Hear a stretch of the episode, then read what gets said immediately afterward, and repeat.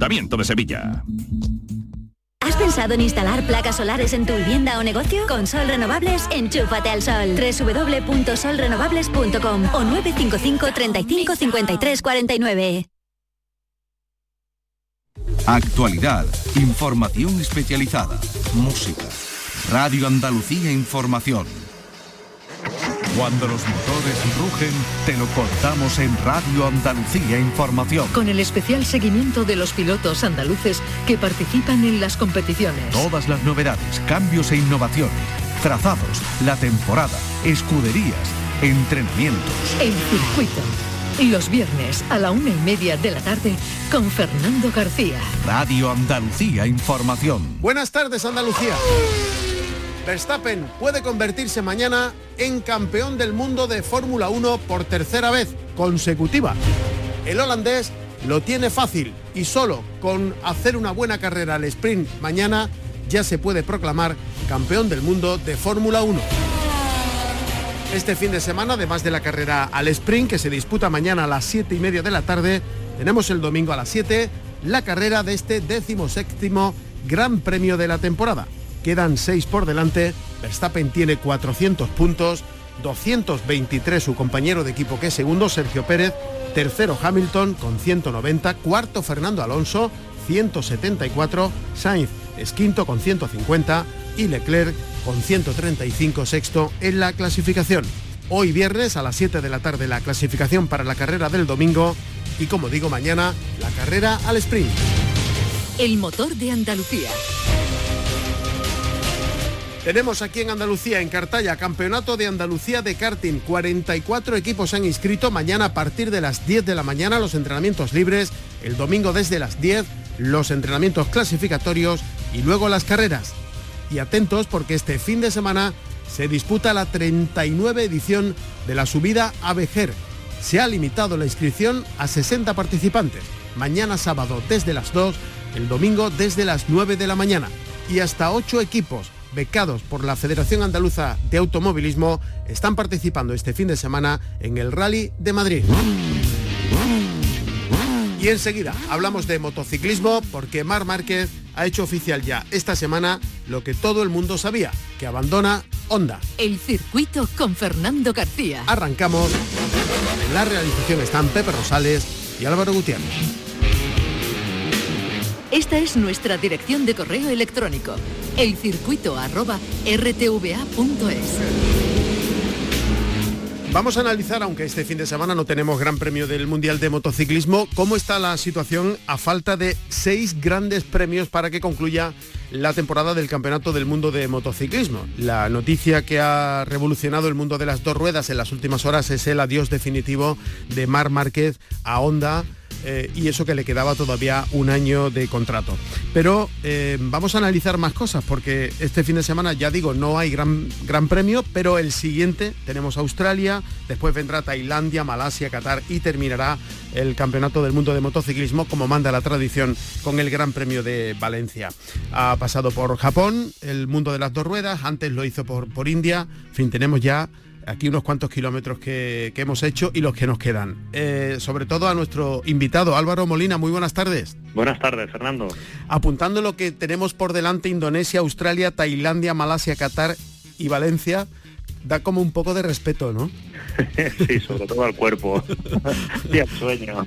El- los kilómetros no, no están calculados, pero son unos cuantos, ¿eh? Pues sí, la verdad es que son unas distancias tremendas, ¿no? Sobre todo cuando vas a la parte, o sea, porque el jet lag te, afecta muchísimo más cuando viajas hacia el este que hacia el oeste, ¿no? No es lo mismo ir a Estados Unidos que irte en, la dirección opuesta, ¿no? A pues Qatar, Japón, Tailandia y tal. Sobre todo la parte más de las antípodas, como es Australia y Japón, eso es una paliza importante. Bueno, una de las novedades de esta temporada ha sido el Gran Premio de la India que tú viviste. ¿Qué, qué tal la experiencia? Pues muy bien, a mí me gusta, ¿no? El circuito es muy bonito, evidentemente hay cosas mejorables, pero eh, es una cultura totalmente distinta. La ciudad de Nueva Delhi es algo absolutamente monstruoso en cuanto a tamaño, cantidad de tráfico, etcétera. la cultura de la gente también, en fin, es, es otra historia, ¿no? Completamente diferente, incluso con, se diferencia mucho con otros grandes premios de, la zona del sudeste asiático, ¿no? Pero he de decir que al menos a mí me sorprendió mucho lo, lo bien que está el trazado, ¿no? Eh, el asfalto está en muy buenas condiciones, el trazado también, etcétera. Luego, evidentemente, había carencias típicas de, de, organizar el primer Gran Premio, pero te puedo decir que en términos generales bastante, bastante bien, ¿no? Problemas que sí que hubo, pues bueno, había algunas curvas como la, la 4, que es la del final de la recta de atrás, que a mí me parecía, pues que, o, pues, sigo pensando que tiene una escapatoria demasiado pequeña, pero en otras zonas pues lo han conseguido arreglar bastante bien, ¿no? Por ejemplo, creo que saliendo de la curva 12 había un muro que estaba un poco cerca, lo que hicieron fue pues pintar en el asfalto el piano y una zona verde y resolverlo de esa forma, pero vamos, que quedó bastante bien, que no hubo ningún problema. Luego el agarre de los neumáticos muy bien, cuando llovía agarraba increíblemente bien, no se desgastaba mucho los neumáticos, en fin, desde el punto de vista técnico bastante bueno, ¿no? Luego el punto de vista humano, se come muy bien, pero evidentemente no te sueles librar, casi nadie se libra de la TD que le llaman, ¿no? La Traveler's Diarrhea, ¿no? Esto es algo que no estamos adaptados a ello, ¿no? Eh. Sobre todo por el tema del agua y demás.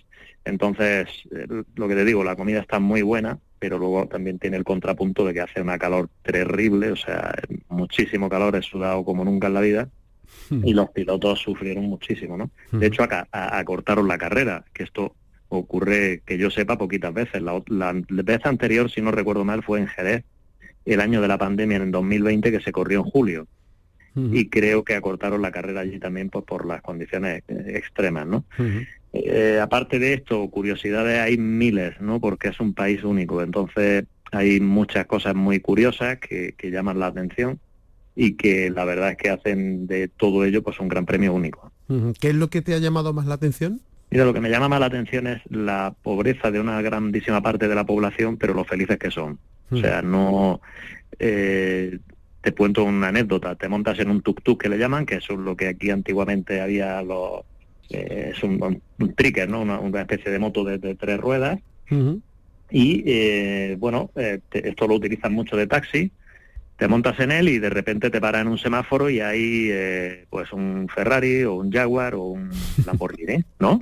Y eh, le preguntas al hombre, le dice, oye, tal, esto, hay muchos coches de aquí de lujo, tal, ah, pues no sé, y está bien, pero yo estoy contento con el mío porque me lleva a todas partes y me, hace ganarme la vida, ¿no? O sea, no es tan de menos el BMW o el X, ¿no? O sea, mm. es, es alucinante, ¿no? E, eso por un lado. Luego hablas con cualquier persona, aunque sea joven, me acuerdo perfectamente una conversación así mientras esperaba la cola en, el restaurante del hotel, y un chaval que no tendría 20 años eh, le hizo unas preguntas sobre un personaje que vino a hacer una especie de promoción del Gran Premio que se llama Sadhguru, es una persona, pues bueno, vamos a llamarle un motivador, ¿no? Eh, un gurú mental, por llamarlo de alguna manera, ¿no? Y un líder social.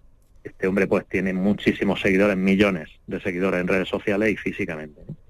Y bueno, le pregunté un poco eh, oye, ¿qué, ¿qué opinas de esta persona? Tal? Y el hombre conocía a este, pero conocía a otro y decía, mira, eh, lo importante es lo que tú sientes, lo que tu corazón te dice, eh, seguir las directrices, te hacer siempre el bien, tal, intentar colaborar con los demás, porque mañana también te puede hacer, hacer falta a ti, le digo el karma, ¿no? Dice, exacto, exacto, o sea, me sorprendía, me sorprendía, ¿no? La mentalidad que tienen. Y luego, lo otro que, es, dijéramos, en el, en el plano negativo, lo que más sorprende es el caos absoluto, para que te hagas, yo jamás había tenido este problema, que era cuando estábamos llegando a Nueva Delhi, a la capital, en el avión, em, empezamos a sobrevolar, a dar vueltas en círculo encima del aeropuerto. Entonces, bueno, el capitán al final dijo, mire, eh, hay problemas de colapso, hay demasiados aviones intentando aterrizar y no hay pistas libres. Bueno, pues al final nos quedamos sin gasolina y eso sin queroseno, sin queroseno y tuvo que dar una vuelta a otro aeropuerto a 300 o 500 kilómetros, esperamos un par de horas, repostamos y volvimos a Nueva Delhi y ya por fin pudimos aterrizar con cuatro horas de retraso. De esto era el inicio, ¿no? O sea, es que así es. Así empezó, así empezó el fin de semana, ¿no? así es India en el sentido de que todo va con retraso, todo es con calma y luego el tráfico es caótico, ¿no? Pero o sea, la herramienta que creo que más utilizan o, el mando que más usan de los coches es el claxon. Es una locura, ¿no? y tú vas a un, a un, cruce, que es lo que más te sorprende, en cualquier cruce, que hay miles de cruces con, con un montón de, de afluentes de, de carreteras de tal, y lo mismo te encuentra a una persona con bicicleta viniendo en sentido contrario, que a un tuk-tuk en sentido contrario, o que a uno que, que, se ha dado cuenta que tenía que haber girado allí, se mete entre medias de 300.000 coches girando a la izquierda, pero no ves ni un, ni un accidente. accidente. un accidente. O sea, es alucinante el orden dentro del caos. Bueno, y volvemos ya al, al, al, motivo de, del viaje a la India, que es el, el Gran Premio de, de, la India. Después vino el, el, de Japón. Como digo, quedan seis para que esto concluya. ¿Cómo ves tú el panorama? Porque viendo la clasificación eh, está MotoGP muy, pero que muy, muy interesante. Moto 2 también, bastante igualado, aunque eh, cada eh, gran premio que pasa a costa amplía su, su, diferencia. Y también muy interesante la categoría más, más, pequeña. Vamos a empezar por la pequeña, por donde están los dos andaluces, eh, David Muñoz y José Antonio Rueda. Mm, Jaume Masía tiene 199. Sasaki tiene 193, Holgado tiene 190. Eh, aquí es muy difícil predecir algo, ¿no? Hombre, es difícil predecir algo, pero lo que sí que está más claro que el agua es que el piloto a batir es, es Jaume Masea, ¿no? Eh, está muy fuerte, lo está haciendo muy bien y además con una moto que es claramente inferior, lo cual pues mina todavía más la moral de sus rivales, ¿no? Me refiero a inferior no en cuanto al paquete, que el equipo es un equipazo para mí de lo mejor que hay, y la moto en general rinde, pero claro, tienen menos potencia ¿no? Que las KTM. Entonces, al final, el Christian Lumber y su gente se han, han, conseguido sacarle un poco más a esa onda que está ya obsoleta en cuanto a motor. De hecho, el año que viene habrá motor nuevo, pero eh, digno de, mención porque es un trabajo fantástico, ¿no? Solo tenéis que ver dónde está su compañero de equipo, ¿no? Y al final, Jaume ha, ha madurado muchísimo, es un piloto que eh, nos tenía acostumbrado a cometer errores cuando no venía a cuento y tal, y bueno, y, hacía ciertas cosas que le hacían, que le han hecho en los años anteriores, pues perder sus opciones a campeón del mundo, teniendo el talento más que de sobra para ganarlo.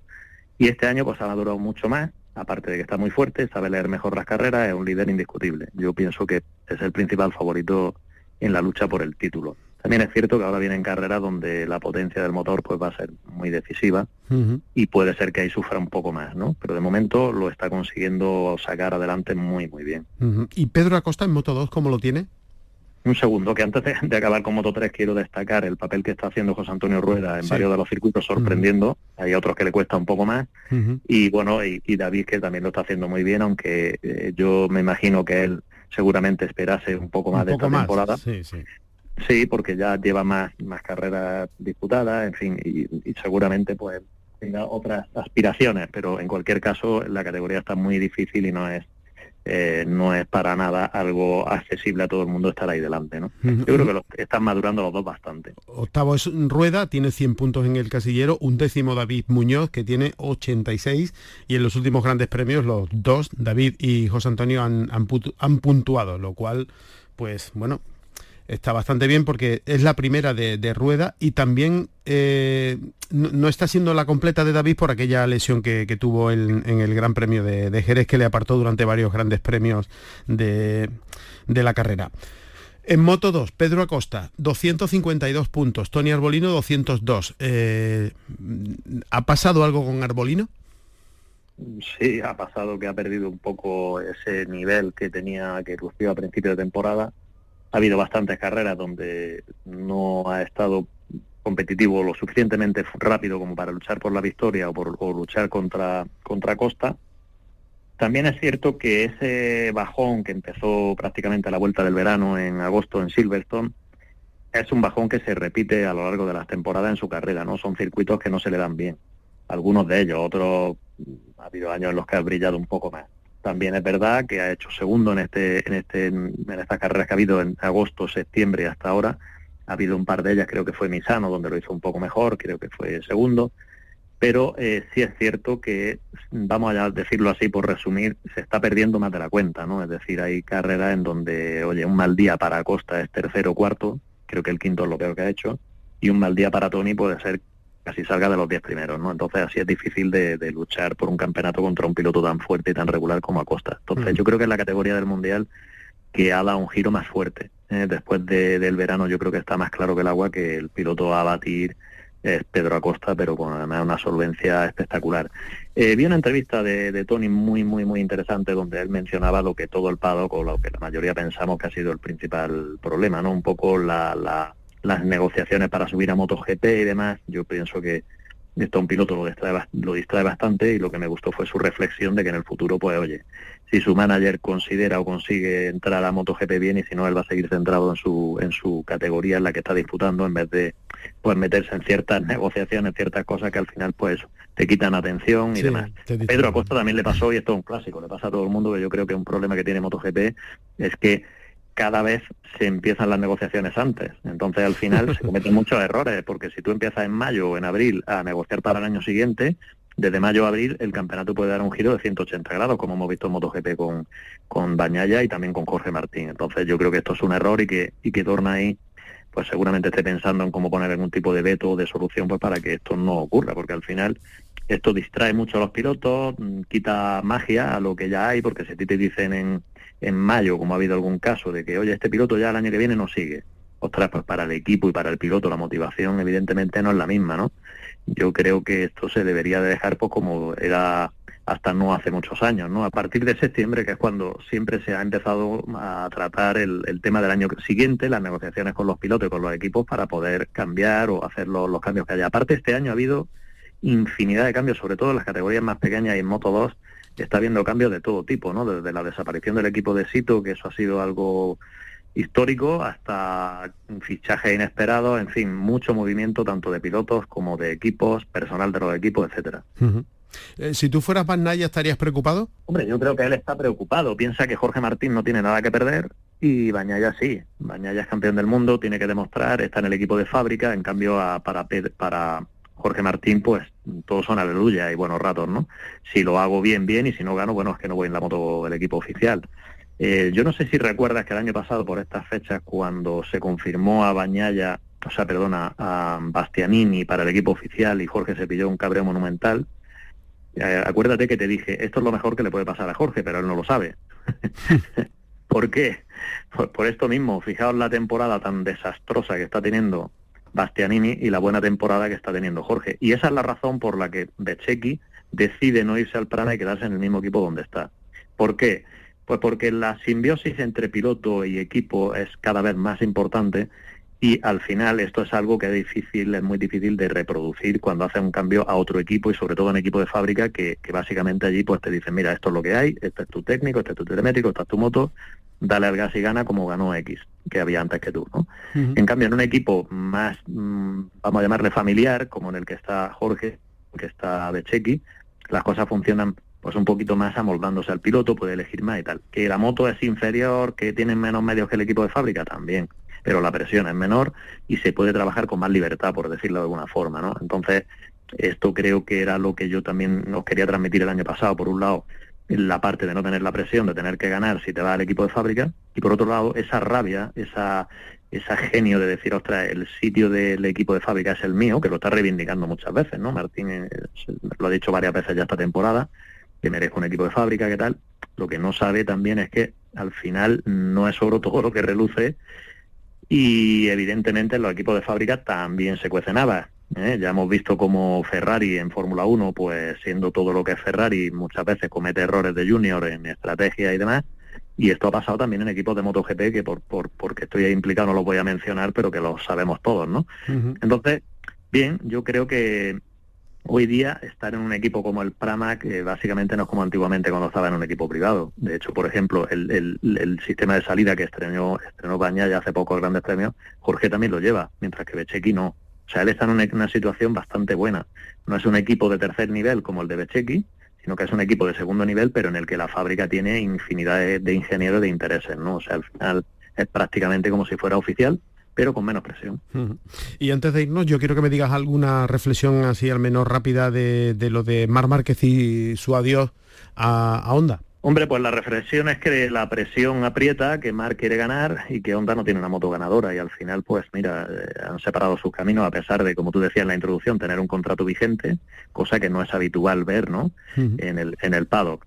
Entonces mm, se da por hecho, en el, Mundial todo el mundo da por hecho que Marc eh, se va a Gresini con su hermano y que hay quien dice que ha comprado el equipo, esto no lo sabemos, hay quien dice que en 2025 cambian a KTM, todo esto yo creo que son cosas que no han salido a la luz y que ya se irán viendo, pero que también es cierto que ya se sabía hace varias carreras que Marc se iba de onda. Pues sí.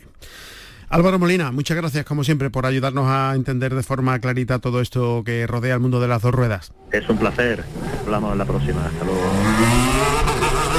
Fórmula 1. No tenemos motociclismo este fin de semana, pero sí tenemos eh, Fórmula 1 y la tenemos en el circuito de Qatar, donde está de responsable un andaluz de Jerez, Juan Vaquero, que fue durante muchos años director del circuito de Jerez con el que hemos hablado en alguna que otra ocasión. Así que tiene Qatar doblete, porque va a hacer este fin de semana la Fórmula 1 y en unas semanas acogerá el Gran Premio de Motociclismo que se disputa también en este circuito. Así que Vaquero tiene trabajo por delante de, de sobra. Pablo Cosano, buenas tardes. Hola, ¿qué tal? Tenemos un fin de semana un poco ahí entretenido en cuanto a los horarios, porque tenemos eh, hoy a las 7 de la tarde la clasificación para la carrera del domingo. Correcto. Y mañana sábado la clasificación de la carrera al sprint a las 3 de la tarde y la carrera al sprint a las 7 y media. 19 vueltas. Exactamente. Y el domingo tenemos ya la carrera. Correcto. O sea que a tenemos- las 7 de la tarde que tenemos- también. Que tenemos viernes, sábado y domingo con citas por la tarde No para puede- ver un, un- un fin de semana que puede acabar con la emoción en la Fórmula 1 porque porque Bueno, ya tenemos Ya no había.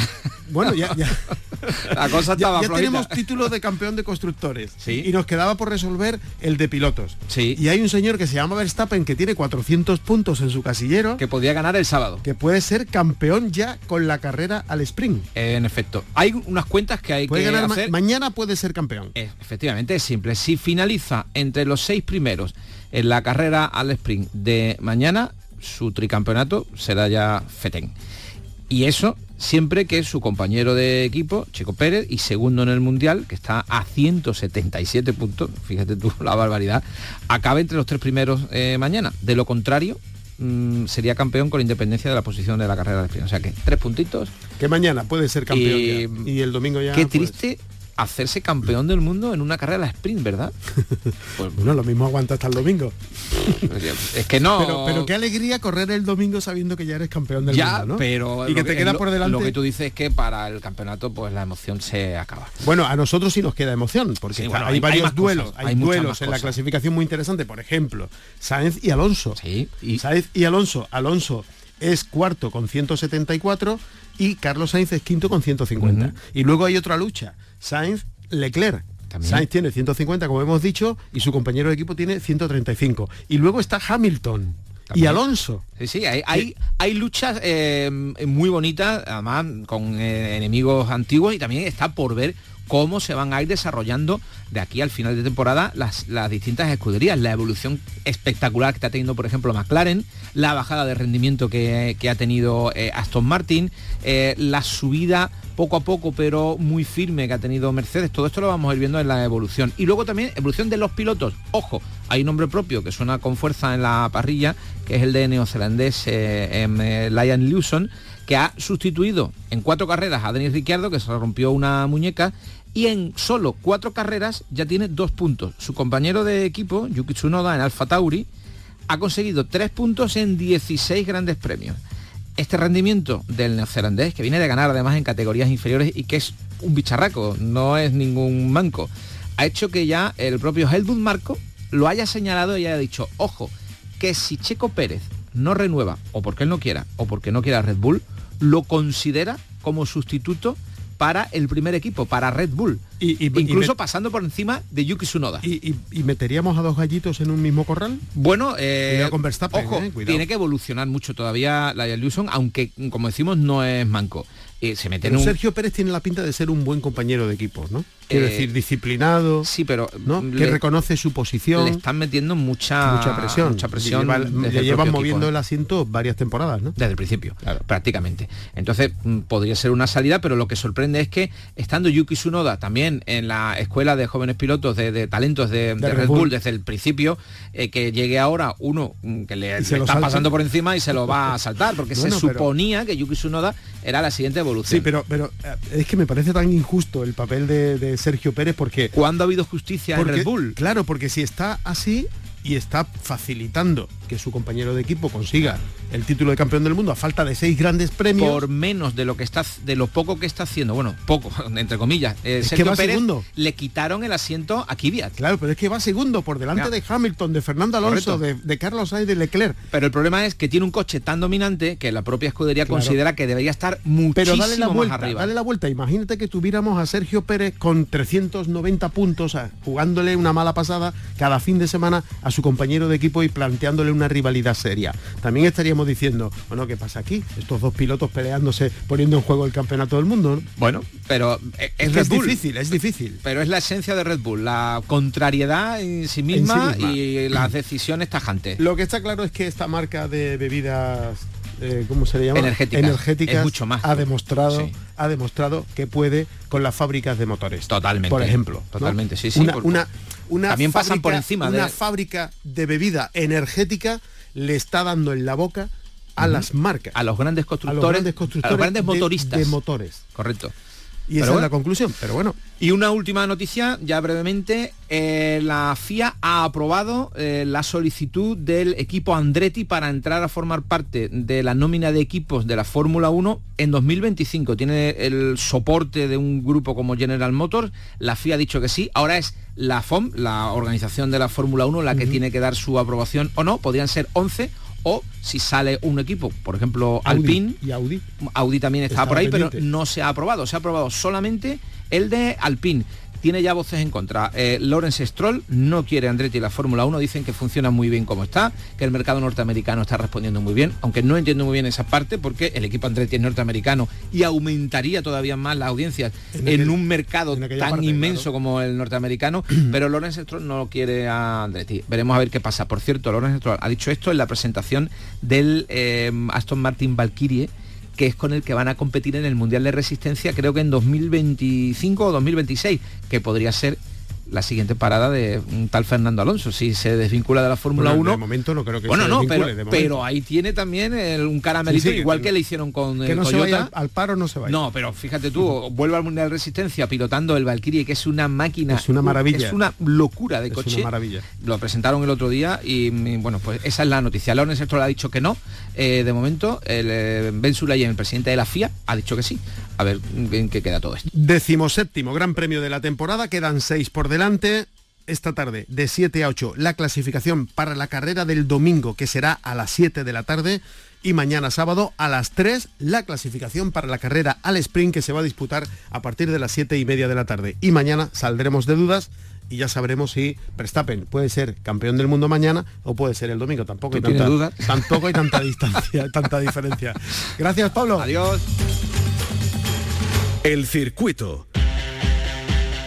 Y antes de marcharnos, como siempre, le damos una vuelta a lo que nos depara este fin de semana en cuanto a actividades moteras en Andalucía. Lito, cuéntanos. Hola Fernando, hola Andalucía. Paso rápidamente a nombrar solo algunos de los eventos moteros a celebrar en esa tierra este próximo fin de semana.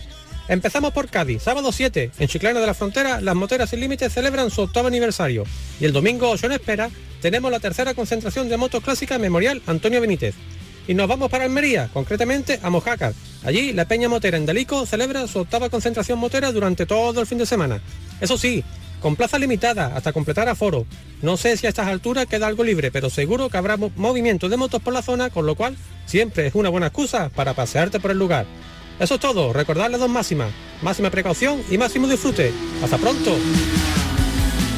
Ese es el repaso a las diferentes citas moteras que tenemos en nuestra tierra. Nos vamos. Les recuerdo que este fin de semana Verstappen puede ser de nuevo campeón del mundo de Fórmula 1. Esta tarde a las 7 la clasificación de la carrera del domingo que será también a las 7 de la tarde. Y mañana sábado a partir de las 3 de la tarde la clasificación de la carrera al sprint que se va a disputar a las 7 y media. En esta carrera al sprint ya Verstappen puede volver a ser campeón del mundo. Tenemos también aquí en nuestra tierra la 39 edición de la subida a Vejer, una prueba puntuable para el Campeonato de Andalucía de Montaña. Se ha limitado la inscripción a 60 participantes, mañana sábado desde las 2, el domingo desde las 9. En Cartaya, Campeonato de Andalucía de karting con 44 equipos. Mañana desde las 10 los entrenamientos libres, el domingo a las 10 también los entrenamientos clasificatorios y las carreras. Y tenemos hasta 8 equipos becados por la Federación Andaluza de Automovilismo participando este fin de semana en el Rally de Madrid. Así nos vamos. En la realización estuvieron Pepe Rosales y Álvaro Gutiérrez. Si van a salir a la carretera, mucha precaución y no se olviden de ser felices.